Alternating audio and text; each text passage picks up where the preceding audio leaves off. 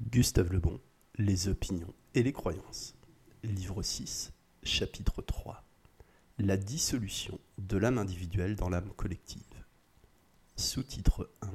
Désagrégation actuelle des grandes collectivités en petits groupements. Après s'être péniblement dégagé par un lent travail séculaire de la collectivité, l'âme individuelle tente à y retourner actuellement sous une forme imprévue, fort différente de celle imaginée par certains théoriciens politiques rêvant un nivellement général des conditions et des fortunes sous la direction de l'État. À côté des théories socialistes, et bientôt contre elles, se développaient de petits groupes nettement séparés les uns des autres par leurs opinions et leurs intérêts.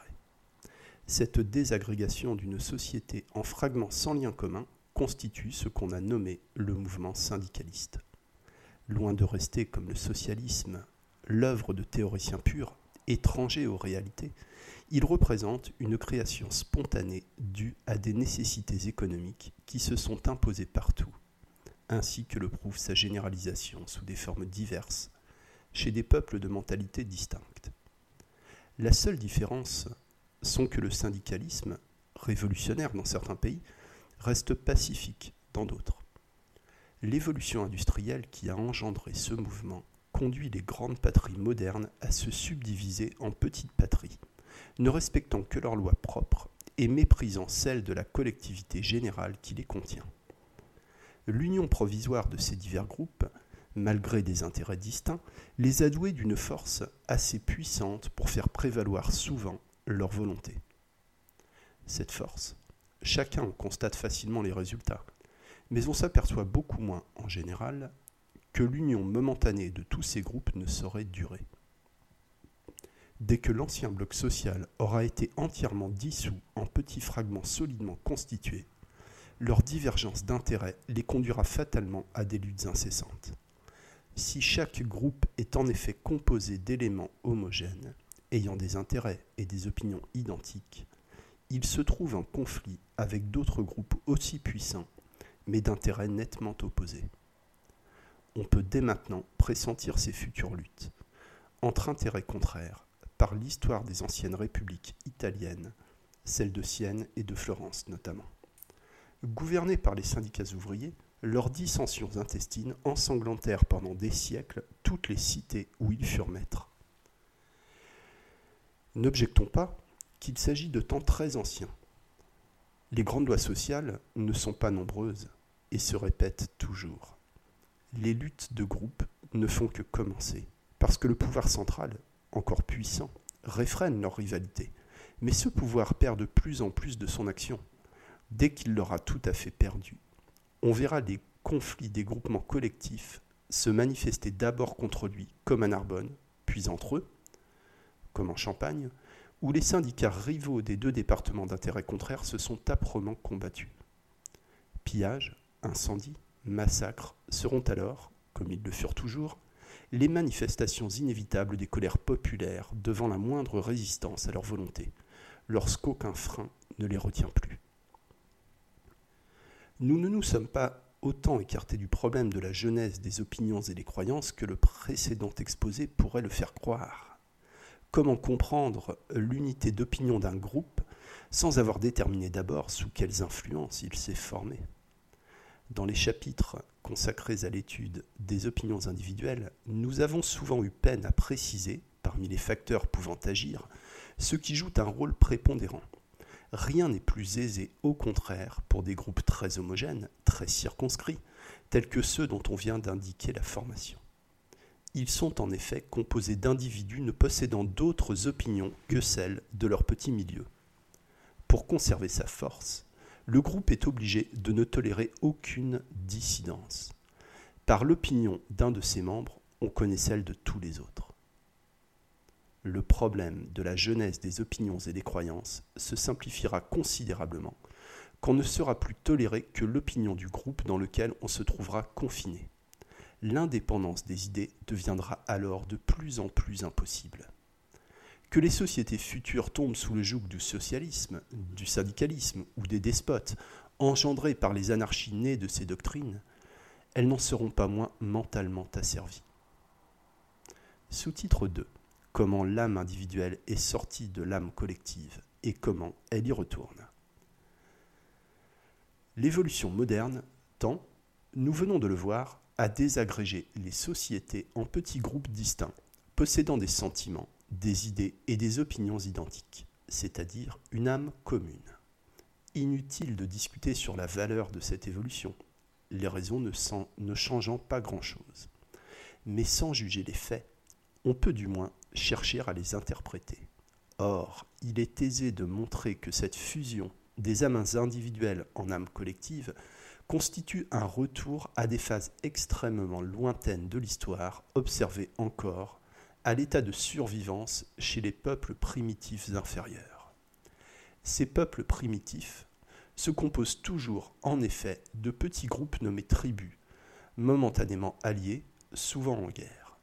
Le rôle de l'individu s'y montre très faible, parce que l'âme individuelle n'est pas dégagée encore. Ils n'ont qu'une âme collective, et c'est pourquoi tous les membres d'une même tribu sont considérés comme responsables des actes d'un seul. La connaissance de cette notion caractéristique est indispensable pour comprendre le droit usuel de tous les primitifs, ou même de demi-civilisés, les anamites par exemple. Un administrateur d'Indochine, M.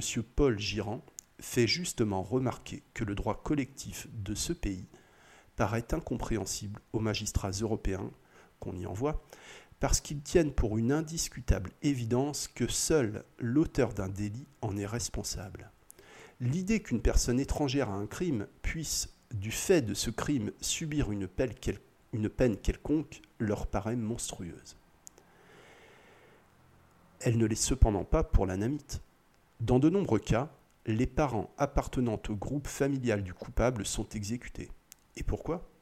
Pour la raison psychologique indiquée plus haut, que les éléments de chaque groupe social n'étant pas différenciés, sont considérés comme n'ayant qu'une âme collective, ce principe en général, puisqu'il régit le communisme politique, religieux ou social de tous les peuples à leur début. Le droit primitif ne distinguant pas la personnalité individuelle, non encore différenciée de son groupe, punit le groupe tout entier ou un fragment quelconque de ce groupe. Comment les codes qui ne traduisent que la coutume pourraient-ils en décider autrement?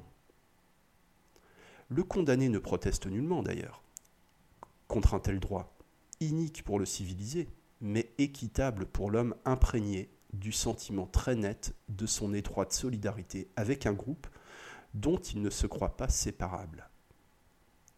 Les Européens eux-mêmes reviennent à ce droit primitif en temps de guerre quand il fusille les otages en s'appuyant sur le principe de la responsabilité collective. Il semble destiné à y retourner d'une façon plus générale encore si les sociétés continuent à se désagréger en groupes comme ceux étudiés plus haut. La non-différenciation psychologique des divers membres d'une tribu chez les primitifs s'accompagne aussi d'une non-différenciation anatomique. J'ai jadis prouvé par des recherches faites sur des milliers de crânes, que l'homogénéité anatomique d'un peuple est d'autant plus grande qu'on remonte plus haut vers ses origines, et qu'à mesure qu'il progresse, les crânes de ces divers membres se différencient davantage. Ce fait est à rapprocher des observations des voyageurs montrant que tous les membres d'une tribu sauvage se ressemblent étonnamment et que les sexes eux-mêmes sont à peine distincts. L'âme collective des primitifs les peuples civilisés la possèdent également, mais des âmes individuelles en limitent l'influence. La première constitue ce que nous avons appelé l'âme de la race. Elle se manifeste surtout dans les grandes circonstances, intéressant la destinée du peuple tout entier. L'âme individuelle se manifeste au contraire dans les moindres circonstances habituelles de la vie quotidienne. Cette superposition des âmes individuelles à l'âme collective est, je l'ai dit déjà, un phénomène analogue à celui observé chez tous les êtres dont les espèces possèdent, avec les caractères généraux du genre auquel ils appartiennent, ceux spéciaux à chaque espèce. On ne recherchera pas ici au prix de quels efforts séculaires l'âme individuelle s'est lentement dégagée de l'âme collective, où l'intérêt social tendait à la maintenir par l'action puissante des croyances religieuses du milieu, des coutumes, des traditions et des lois Exposer cette succession d'efforts serait refaire l'histoire. Une pareille étude nous apprendrait que dans la suite des temps, le nombre d'hommes ayant réussi à se dégager du poids énorme de l'âme collective fut toujours assez rare. Elle nous montrerait aussi que l'humanité leur doit tous les progrès accomplis pendant son lent essor. Elle nous dirait enfin que les sociétés qui ont vécu par eux se sont toujours cependant dressées contre eux. S'ils furent tolérés quelquefois aux périodes de transition, ce ne fut jamais pour longtemps. Les mouvements socialistes et syndicalistes actuels représentent de nouvelles phases de la perpétuelle tentative des sociétés pour unifier les hommes et les maintenir dans les mêmes opinions, les mêmes croyances et la même conduite. Le plus important des faits exposés dans ce chapitre est le commencement de désagrégation des sociétés actuelles en petits groupes indépendants réciproquement hostiles, cherchant à s'isoler de plus en plus et enlever ainsi aux nations leur unité l'âme individuelle, qui avait mis des siècles à se dégager un peu de l'âme collective, y retourne actuellement. Nous assistons donc à ce phénomène singulier de peuples civilisés tendant à remonter vers une mentalité inférieure qui fut celle des premiers âges. Les grandes luttes de l'avenir seront moins souvent entre peuples différents qu'entre les groupes constitués au sein de chacun d'eux la dissolution de l'âme individuelle dans l'âme collective d'un groupe est sans doute une force pour ce groupe, mais ne constitue sûrement pas un progrès ni pour la société ni pour les individus. On ne devient une personnalité puissante qu'en s'évadant de l'âme collective.